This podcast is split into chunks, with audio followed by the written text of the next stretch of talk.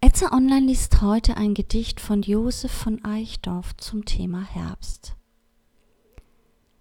Luske Vögel in den Wald, singt so langes Grün, ach wer weiß, wie bald, wie bald, alles muss verblühen.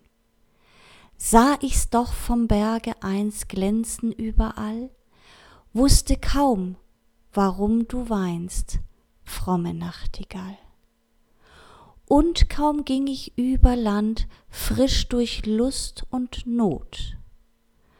Wandelt alles, und ich stand, müd im Abendrot.